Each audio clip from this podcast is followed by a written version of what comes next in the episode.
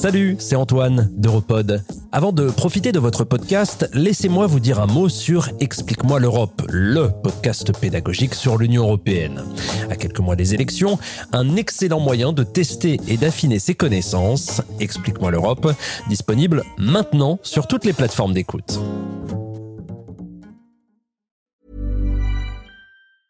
Burroughs Furniture is built for the way you live.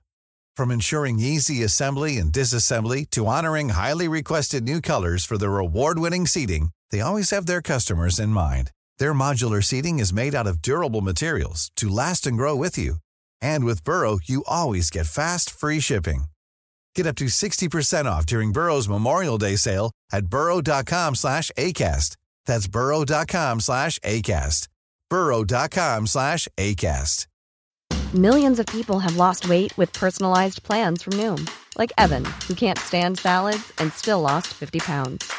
Salads, generally, for most people, are the easy button, right? For me, that wasn't an option. I never really was a salad guy. That's just not who I am. But Noom worked for me. Get your personalized plan today at Noom.com. Real Noom user compensated to provide their story. In four weeks, the typical Noom user can expect to lose one to two pounds per week. Individual results may vary.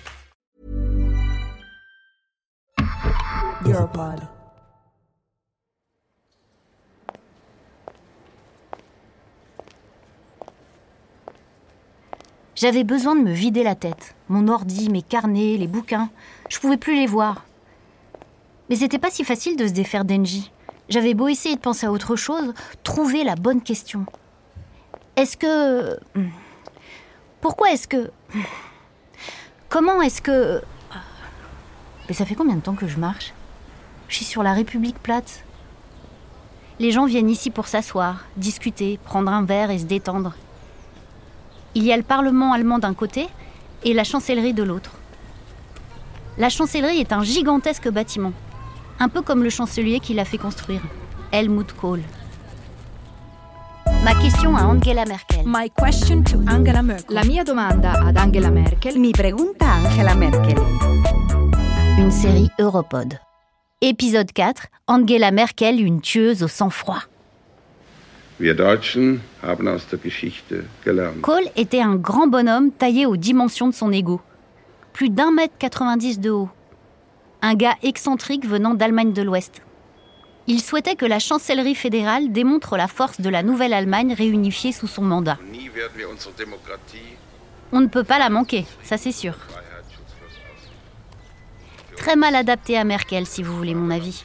Et je ne peux pas imaginer qu'elle l'apprécie. Les deux sont si différents. Des personnages opposés en tout point.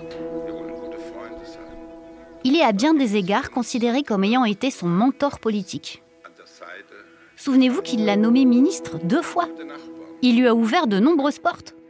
Non seulement au gouvernement, mais aussi au sein du parti. C'est ainsi qu'en 1998, Angela Merkel devient la première femme secrétaire générale de la CDU, un poste clé. Mais Angie n'allait pas garder cette position longtemps. Pourquoi? À cause d'un scandale. Un scandale qui aurait pu couler la CDU.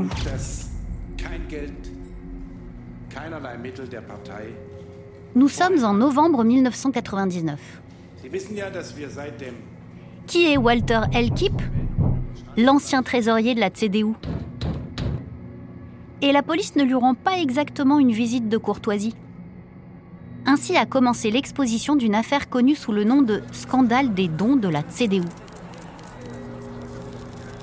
En un mot, ce scandale concerne une série de financements politiques illégaux à la fin des années 1980 et dans les années 1990. Entre comptes bancaires secrets en Suisse et dons cachés, plusieurs responsables et poids lourds de la CDU s'y retrouvent mêlés. Au début, Helmut Kohl nie toute implication. Mais d'autres enquêtes montrent que les responsables du parti étaient bien conscients de ces boîtes noires et de la façon dont cet argent servait les intérêts politiques de la chancellerie. Vous êtes sur le point d'entendre Jacqueline Bossen. J'étais tellement contente de pouvoir la joindre. C'est une journaliste et rédactrice de discours allemande. Elle a écrit une biographie sur l'ascension précoce de Merkel en politique.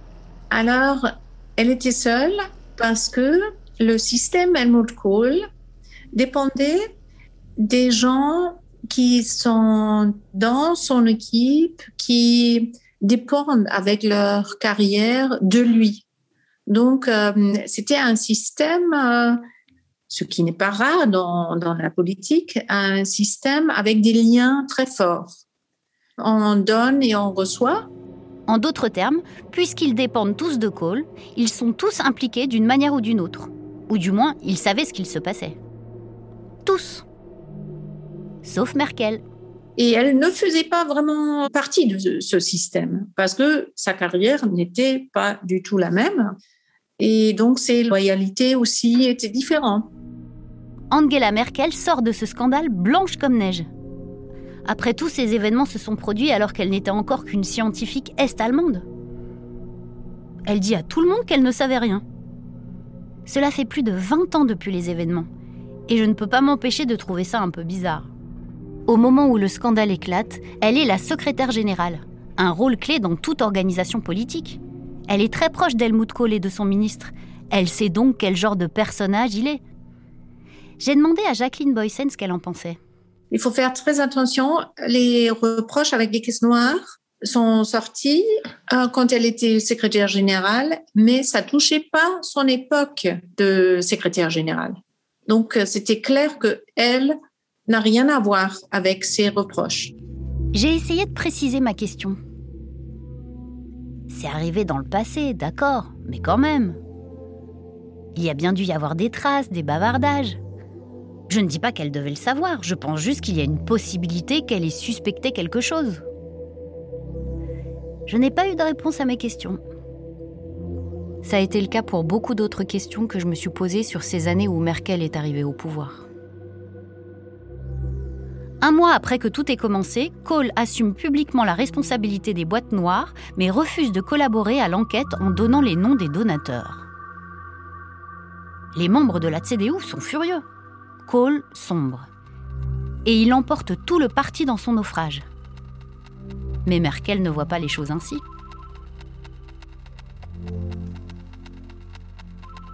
Le téléphone sonne à la rédaction du journal Frankfurter Allgemeine Zeitung. À l'autre bout du fil, Merkel. Et cinq minutes plus tard, un document sort. Un pari. All-in, comme on dit au poker. Elle a eu le courage de publier un article très sévère avec des expressions vraiment euh, très claires qu'il y aura la rupture maintenant. Si la CDU veut avoir un futur, euh, il faut vraiment euh, couper le passé. Et elle a pris l'image de Altes Schlachtross. La position de Merkel est très claire. Si la CDU veut survivre, Kohl doit partir. Elle comparait donc son chef de parti, ou voilà, euh, aussi son papa politique personnel, hein, euh, c'était lui qui l'a ouvert les portes, avec un vieux cheval qui ne marche plus. C'était quand même pas très drôle. Aïe. C'était elle alors qui a vraiment eu beaucoup de courage euh, pour aussi un talent politique, pour savoir la seule chose qui peut nous aider dans cette situation, c'est vraiment de dire euh, ce cheval-là était bien dans le passé, mais maintenant c'est fini. Bien sûr, c'est un acte d'indépendance. Et bien sûr, elle ne pouvait pas alors en informer l'entourage de Cole. Cependant, je me demande dans quelle mesure elle a vraiment agi seule. Elle a pris cette initiative euh, d'une manière très émancipée. Elle n'a parlé à personne pour préparer cet article. C'est sorti et tout le monde était surpris.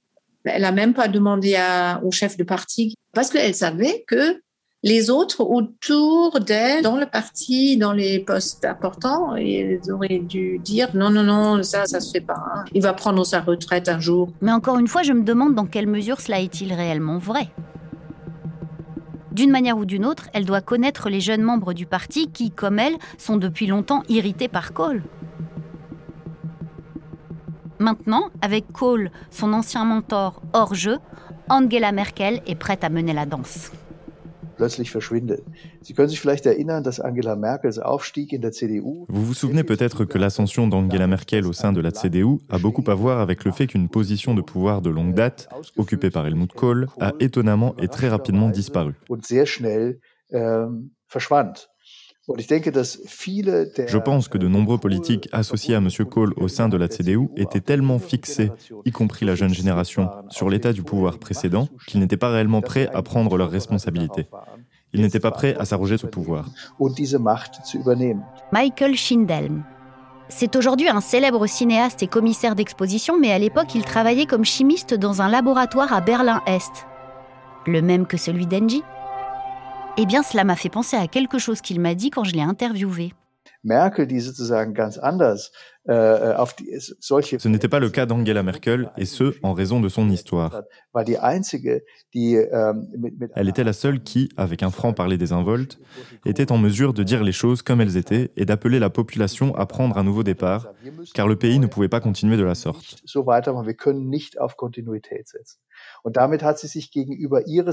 L'Allemagne ne pouvait pas se reposer sur la continuité. C'est ainsi qu'elle est parvenue à s'imposer au sein de sa génération en Allemagne de l'Ouest. Je pense que c'est quelque chose propre aux Allemands de l'Est. Ils ont traversé cette expérience historique selon laquelle un nouveau départ est nécessaire et n'est possible que si l'on prend les devants. En avril 2000, elle est la seule candidate à se présenter à la présidence de la CDU. Elle est élue avec 895 voix sur 937. Bien joué Angie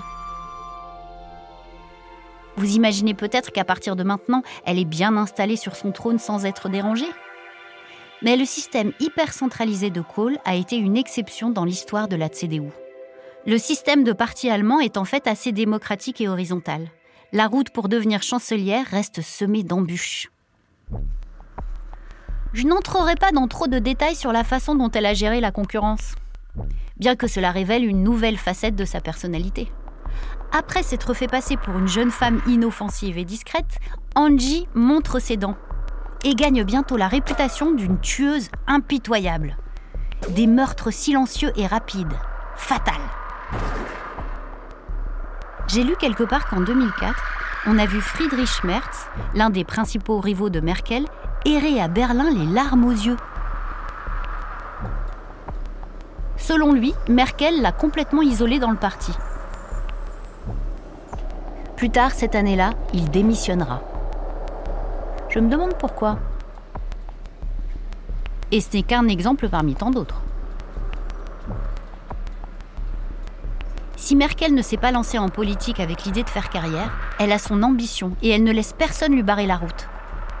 Et maintenant qu'elle a le champ libre, elle a encore du temps devant elle pour préparer les élections à la chancellerie. Ou du moins, c'est ce qu'elle pense. Vous vous souvenez de Gerhard Schröder, le successeur d'Helmut Kohl au poste de chancelier allemand. Il est encore en fonction à cette époque. Son parti chute dans les sondages alors que la CDU monte. À situation désespérée, mesure désespérée. Il appelle à des élections législatives anticipées. Mais nous y reviendrons plus tard.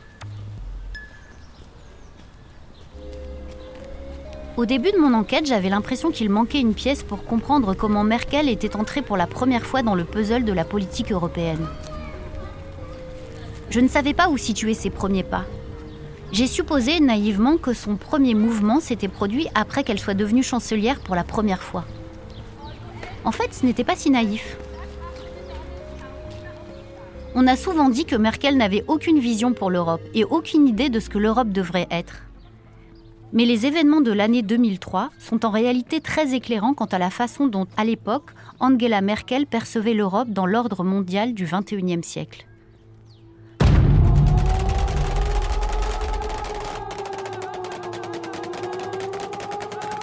Cela va peut-être vous surprendre, mais en 2003, Angela Merkel était en faveur de l'invasion de l'Irak. À cette époque, les conservateurs allemands ainsi que les pays d'Europe de l'Est étaient totalement derrière les États-Unis, qui menaient cette campagne. Alors que le français Jacques Chirac, mes chers compatriotes, le président russe Vladimir Poutine euh, et l'allemand Gerhard Schröder luttaient contre aux Nations Unies. Cette division européenne irritait Jacques Chirac, vraiment. Ils ont raté une belle occasion de se taire, déclarait-il alors.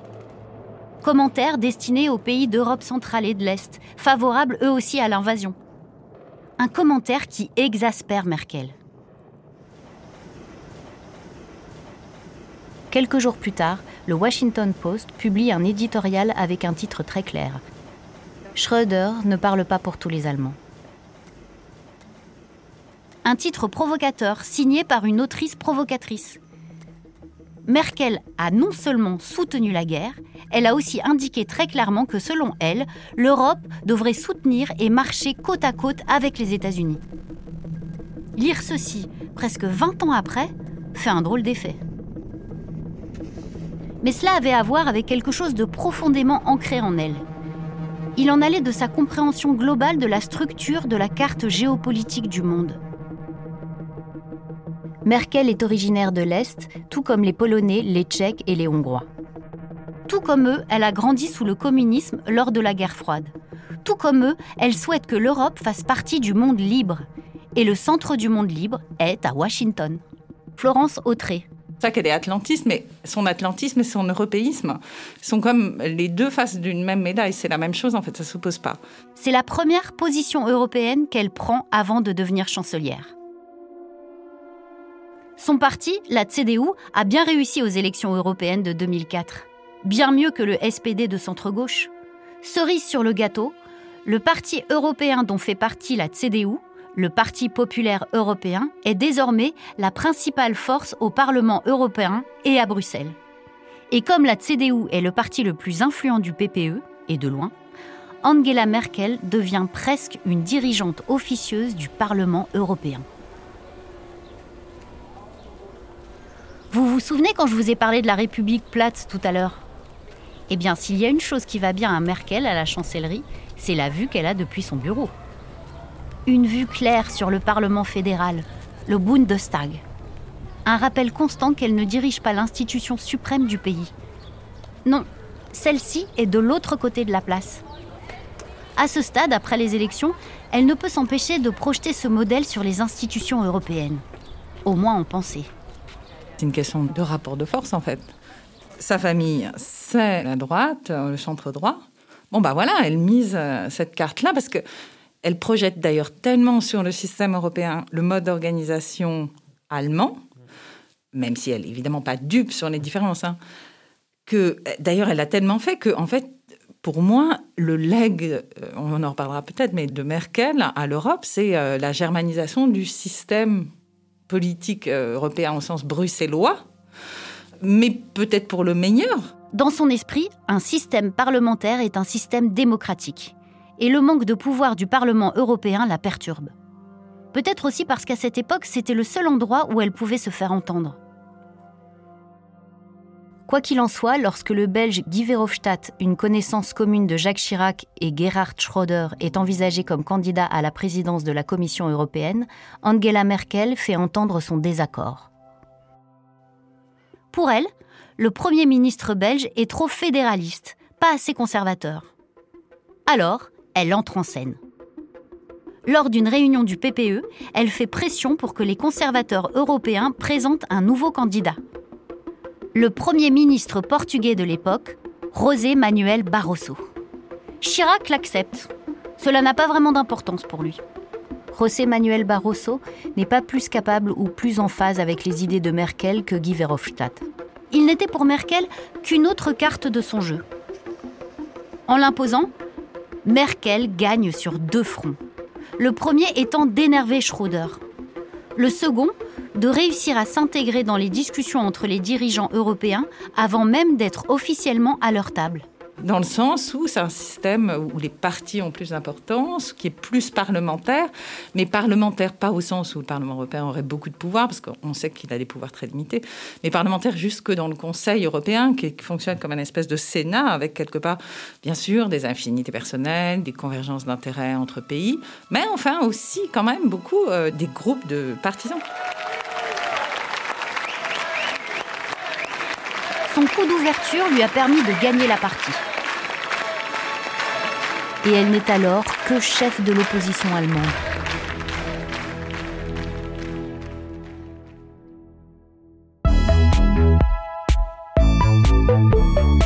Ma question à Angela Merkel. My question to Angela Merkel. La mia domanda ad Angela Merkel. Mi pregunta Angela Merkel. Une série Europod.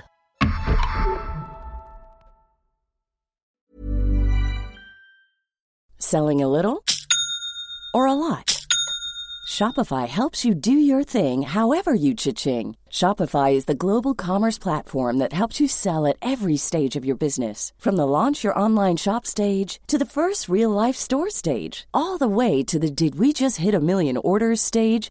Shopify is there to help you grow. Shopify helps you turn browsers into buyers with the internet's best converting checkout. 36% better on average compared to other leading commerce platforms because businesses that grow grow with Shopify. Get a $1 per month trial period at shopify.com/work. shopify.com/work. Vous voulez entendre plus de podcasts qui vont au fond des choses, qui se distinguent du bruit ambiant Rejoignez Europod. Abonnez-vous sur Apple Podcast et Spotify ou à notre newsletter. Suivez-nous sur LinkedIn, sur Twitter ou sur Instagram. Découvrez notre site internet le www.europod.eu. Europod, filtrez le bruit, commencez à écouter.